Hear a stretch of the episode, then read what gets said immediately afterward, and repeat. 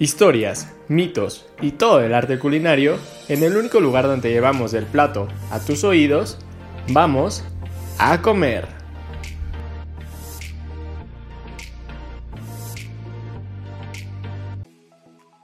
Hola a todos, muy buenas tardes, buenos días, buenas noches, no sé qué día o qué en qué hora nos estén escuchando, pero bienvenidos a otro episodio de A Comer, el podcast donde todo se nos antoja, donde todo queremos comer y no solo se nos antoja, sino que aprendemos de nuestras comidas favoritas. Yo soy Ali Garduño y como todos los martes o el día en el que nos escuchen, estoy muy feliz de estar aquí con ustedes. Pero como siempre decimos en este podcast, todo es mejor y más comer si estás acompañado y como siempre estoy aquí con Joel. Joel, ¿cómo estás? Muy bien, Ali, muchas gracias. Muchas gracias por preguntar. Igual con toda la actitud, como siempre dices, pues el hablar de comida, el hablar como de este tipo de cosas, o sea, y más como contigo, las buenas conversaciones que a veces tenemos, las disfruto mucho y aparte se me antoja casi todo lo que, de lo que hablamos. Pero a ver, tú cuéntame, ¿cómo estás? A ver, ¿de qué vamos a hablar el día de hoy? Estoy muy bien. Eh, vamos a hablar de uno de mis antojos de la semana, que es el sushi que bueno, a mucha gente no le gusta, a mucha otra sí le gusta. Igual como de casi todas las comidas se han ido adaptando a pues a las distintas recetas que han creado algunos chefs, ¿no? Porque si bien pues la comida tradicional en Japón pues es como pues con alga, con arroz y todo ese tipo de rollos, aquí en México incluso se ha adaptado a distintas cosas. Por ejemplo, hace no mucho eh, pedí sushi y había un rollo con arrachera. O sea, entonces cuando usualmente pues asociamos el sushi con pescado, ¿no? mariscos o cosas así. Entonces, pues creo que es una comida bastante interesante y bastante interesante el toque que se le da en muchos lugares. Pero, ¿tú qué piensas? ¿Te gusta? ¿No te gusta? Sí, la verdad, como tú, son como de los antojos que luego me dan seguido. O sea, que es como. O sea, más ahorita en cuarentena, en pandemia, que no podemos como tal ir a comprar sushi este, pues se me antoja. Y como dices, esa variación especial que le da como cada país, supongo, pues es como muy única. Pues aquí en México pues le ponen como cuestiones como con chile, este, ya cosas más mexicanizadas. Y, y son, son bastante ricos, la verdad. Y, y, sí, creo que es de mis comidas favoritas. En general, la, la, la cocina japonesa es de mis cocinas y de mis comidas favoritas. Y, y sí, lo, lo disfruto mucho.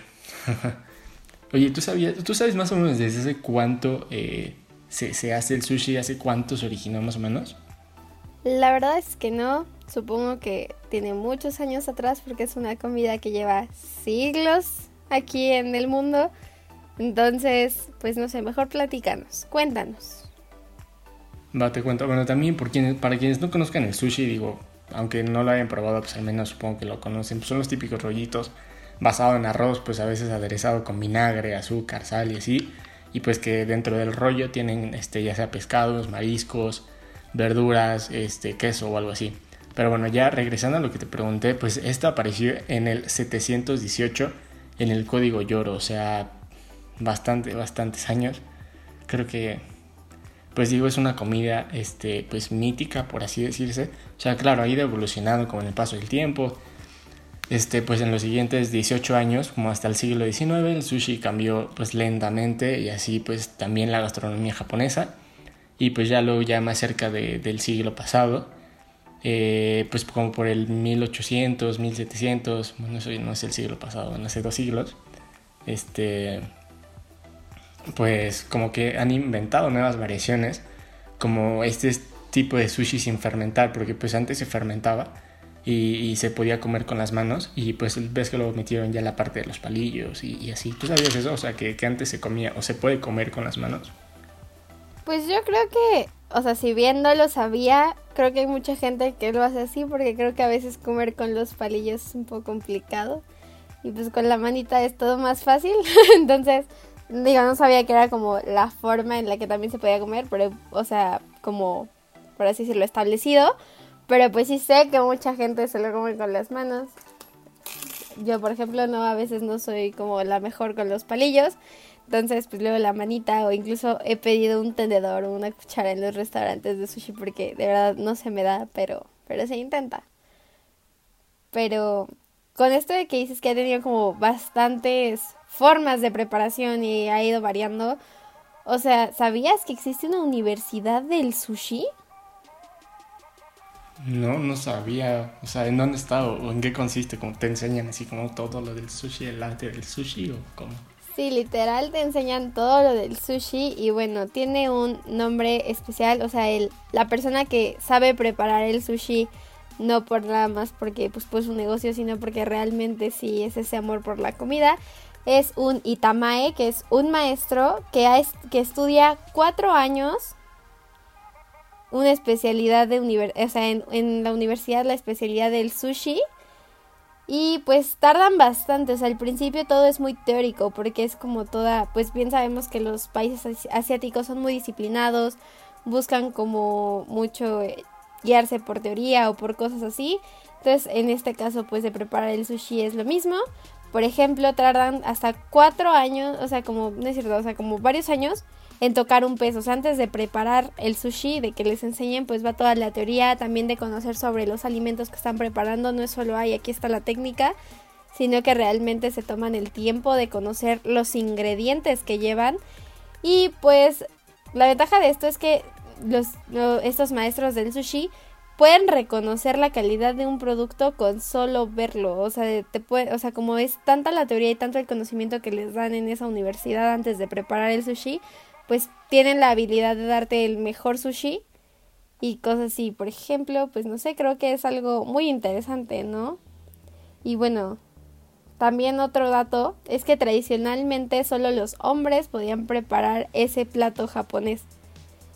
Pues y pues según la explicación que dan es que pues las mujeres tienen una temperatura corporal mayor a los hombres y que pueden alterar el sabor del arroz cuando lo preparan. Esto fue hace muchos siglos, ya no existe, quiero pensar que ya no existe, que ya no es una cuestión pues de género o así.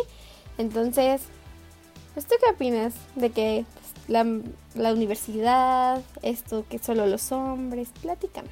Pues lo de la universidad tiene pues mucho sentido, digo, como, como bien decíamos, es una comida pues digo tradicional milenaria, o sea, de muchos años, entonces tiene mucha historia por la cual conocer, tienes que saber prepararlo para hacerlo muy bien a un grado pues especializado, por así decirse. O sea, digo, porque cualquiera puede hacer sushi, ¿no? Pero no cualquiera puede ser un maestro del sushi, como, como dices tú, los de esas universidades, bueno, los de esa universidad, y pues siento que está cool como a saber todo eso y, si, no solamente te sirve como para el sushi, sino pues ya si sabes cómo identificar qué alimento es de buena calidad o no, pues digo, ya tienes bastante preparación en muchísimas cosas. Y lo que me platicabas de que solo los hombres pueden preparar sushi, este, pues digo, tiene mucho sentido. En general en las cuestiones, este, en la cultura japonesa, hay como ciertas cosas que solo pueden hacer los hombres y solo pueden hacer las mujeres. Y es algo que luego muchas personas critican de que no, pues es que está mal de que tengan roles, por así decir, de género, que hay cosas que solo pueden hacer las mujeres y que hay cosas que solo pueden hacer los hombres. De alguna forma no es como que alguno tenga un mayor, este, ¿cómo decirse? Un, mayor o un mejor papel en la sociedad hablando en cuestiones de género, sino que cada uno tiene distintos roles. O sea, a mucho también se decía que era por, por división de tareas, este, pues no sé, que las mujeres preparaban las cosas y ya los hombres como que le, lo juntaban todo. Este, o pues que las mujeres, por ejemplo, hacían otras cosas y los hombres otras cosas. O sea, por ejemplo, no sé si ves, o sea, por ejemplo, las cuestiones de en el campo, todos atienden el campo, o sea, todos hacen lo del arroz, todos cultivan, todos cosechan. O sea, no, es como distinción de, ah, los hombres tienen que ir al campo y las mujeres quedan en la casa, o sea, no. Entonces siento que a lo mejor pues se puede llegar a criticar la cultura japonesa porque exista, no, pues esto lo tiene que hacer mujer y esto el hombre, sino era más como una parte de, de, división de roles de tareas. Aunque pues sí, yo digo que a lo mejor pues el hecho de que la temperatura de la mujer este, altere el arroz siento que es algo muy extraño y absurdo, pero pues digo, cada quien, ¿no? Yo siento que literal todos lo pueden preparar, todos lo pueden hacer y sí, como dices, este, pues ya, ya que se, que se espera, ¿no? Pues sí, o sea, creo que es algo que, pues creo que ya se ha ido erradicando, por lo menos en esta parte del mundo, o sea, que preparamos sushi, o sea, bueno, pues en México, en Estados Unidos y así, pues ya se prepara el sushi acá y pues es indiferente si es mujer o hombre o algo así. Y bueno, ahora que te mencioné Estados Unidos, ¿sabías que el sushi originalmente no tiene aguacate? O sea, en Japón no tiene, o sea, no es el uno de los ingredientes como tal, sino que esta variedad como el California Roll que tiene aguacate, mayonesa, queso crema y así, pues fue inventado en Estados Unidos y en Brasil. Y pues no sé, está, está, a mí me gusta mucho el sushi con aguacate y aquí pues creo que lo preparan mujeres, hombres o lo que sea. Pues no sé. ¿Tú sabías esto? ¿A ti te gusta el sushi con aguacate? sí, la verdad me disfruto mucho el sushi con aguacate, o sea, disfruto mucho el aguacate, pero justo no sabía como esa parte de que pues no lo preparasen hacia allá. Sé que, por ejemplo, el aguacate es como muy tradicional de, de cuestiones como por ejemplo en México, pero y sé que, por ejemplo, México es de los principales exportadores de aguacate hacia Japón y hacia Estados Unidos. Entonces, pues digo, de alguna forma, si no tienen Japón aguacate, pues que si no tienen aguacate en Japón, este, pues se entiende que de alguna forma a lo mejor no lo usan tanto para sus platillos, ¿no? Entonces, pues tiene, tiene sentido. Pero, pues a ver, cuéntame, ¿qué otras curiosidades tienes, tienes respecto al, al sushi? Tú, por ejemplo, sabías que esto, sabes que es como de los platos más favoritos, pues, no sé, de todo el mundo de cocina japonesa, ¿no? O sea, pero tú sabías que esto no es de lo, de favorito de los japoneses, o sea, que ellos no son ni fanáticos del sushi, ni lo comen a diario, ni, ni nada de eso. ¿Sabías eso? La verdad es que no sabía, pero pues sí hace sentido. O sea, es por ejemplo, no sé, aquí en México, pues si bien todo el mundo sabe que aquí hay tacos, a pesar de que a los mexicanos nos gustan los tacos, hay otros muchos platillos que comer y no porque sea como un platillo relacionado con la cultura significa que es el favorito de los que de los que viven ahí, ¿sabes? Entonces, pues sí, sí hace sentido un poco, ¿no? Sí, sí, la verdad sí, o sea, pues como dices, tiene algo de sentido. Aunque la verdad yo, pues cuando salgo de viaje o cuando voy a un lugar donde no hay tacos, la verdad sí extraño los tacos. Y por lo que te digo que estaba leyendo, por lo que estoy contando, los japoneses no es como, ah, extraño el sushi. No. Pues supongo que es algo que suele pasar, ¿no? Pero bueno. A pesar de que no es su platillo favorito, el mejor sushi del mundo está en Tokio. o sea, pues sí, o sea, pues ahí nació, pues ahí seguramente tiene que estar el mejor restaurante. Y bueno, ni siquiera es como tal, bueno, sí es, no es como un restaurante así, uff, sino que es un sushi bar que está en el metro de Tokio y pues está en la estación del metro de Ginza y pues está considerado como el mejor restaurante de sushi del mundo. La cosa es que solo caben 10 personas y hay que esperar tres meses para sentarse en la barra. Y pues aproximadamente ese comer sushi ahí cuesta 40 mil yenes, que en euros son 300. Y pues eso cuestan 20 piezas de sushi, de lo que compone. Y bueno, el propietario y chef de este lugar se llama Jiro Ono y es esta persona a sus 90 años es considerado patrimonio nacional de Japón porque justo es un maestro del sushi, tiene el mejor lugar para comer sushi y pues si alguien quiere saber dónde compra lo que compra es en el mercado de pescado de Tsukiji, que pues igual está en Japón, tiene está considerado como uno de los mejores mercados para ir a comprar cosas, bueno, comida. Y pues claro, este pues lugar y el chef y todo pues hacen la diferencia. No he ido a Japón jamás, pero supongo que si algún día voy, pues tendré que planificar con tres meses antes si quiero comer ahí. Sí, ya sé, aunque justo si, o sea, si, se llegase a planificar, pues son así, como más de 6 mil pesos por, por unos rollos, digo, la verdad es bastante, extremadamente caro, ¿no? Es justo lo que luego platicamos de como tal de la comida más cara este, que llega a existir como en cierto platillo entonces, pues sí, este, pues es bastante caro, la verdad. O sea, ¿tú sabes que existe, por ejemplo, un día del sushi en Japón? No, la verdad es que no sabía. O sea, supongo que hay día de todo en la vida, de verdad creo que hay día de todo, pero no sé exactamente cuándo es. ¿Cuándo es? ¿Tú sabes? Sí, es el primero de noviembre, es el Sushi no Hi o Día del Sushi, este, pues de fecha conmemorativa que pues eligieron los gremios de la industria del sushi, pues para hacer honor a este popular plato y pues eligió porque en noviembre se cosecha un arroz especialmente delicioso, por lo que se producen unas piezas como exquisitas de sushi, entonces por esto que el primero de noviembre, al menos en Japón, es el día del sushi. Ahora ya sabemos un día de pretexto para comer sushi la verdad. Creo que siempre se necesita el, el, pretexto, ¿no? Para comer algo que nos gusta. Y pues ya el primero de noviembre, aquí pues es Día de Muertos y todas esas celebraciones. Entonces, pues además de comer pan de muerto, que es como algo tradicional, pues, también podemos hacerle honor al Día del Sushi y comer sushi en familia, ¿no? Pero bueno, como en todo, hay muchos estilos, hay muchas variedades y el sushi no es, es un, más bien es una más de esas comidas que tiene. A ver, ¿tú sabes algún tipo o cosas así del sushi? Platícame, ilústrame, por favor.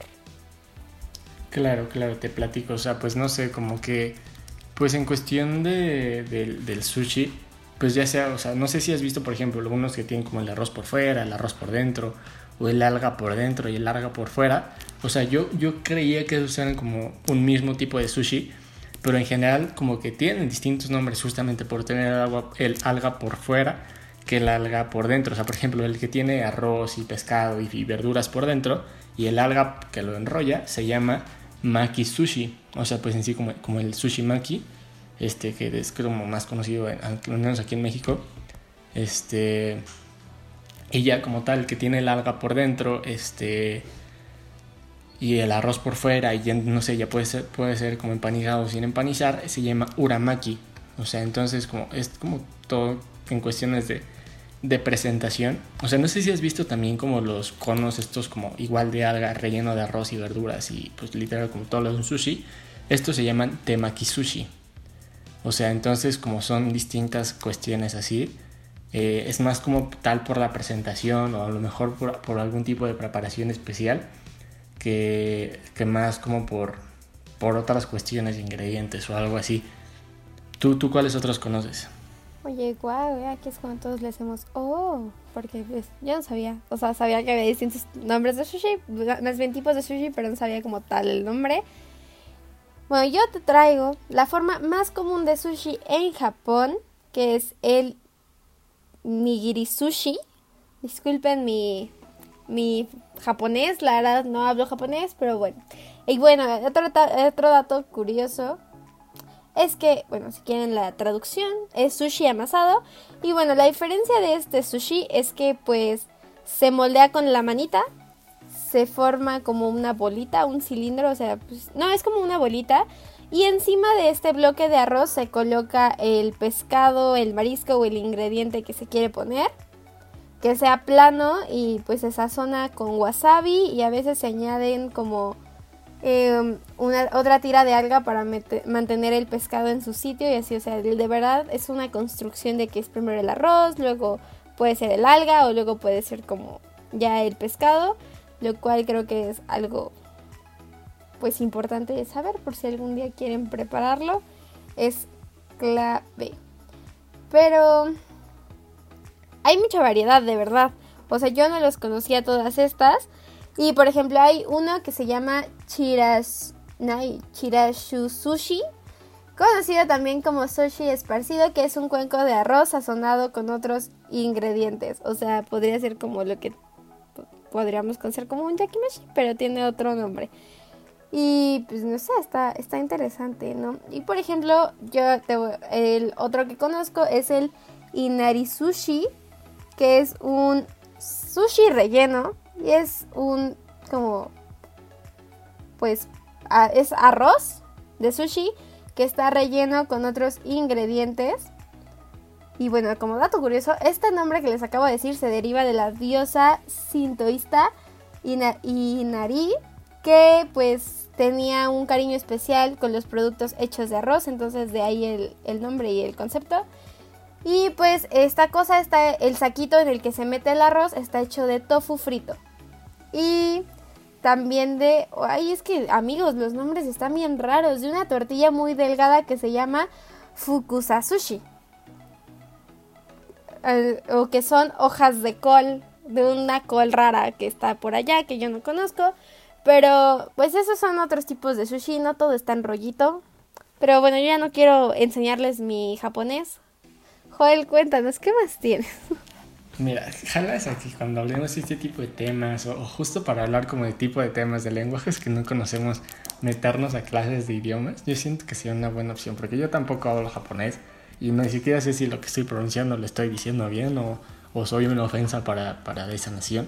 Pero bueno, si se acuerdan al principio del programa como tal del sushi tradicional japonés y, y, de todo eso, pues les platiqué del sushi eh, que se fermentaba o sea, es la preparación más antigua y más infrecuente, ya que pues de alguna forma ya no se, prepara así, ya no se fermenta.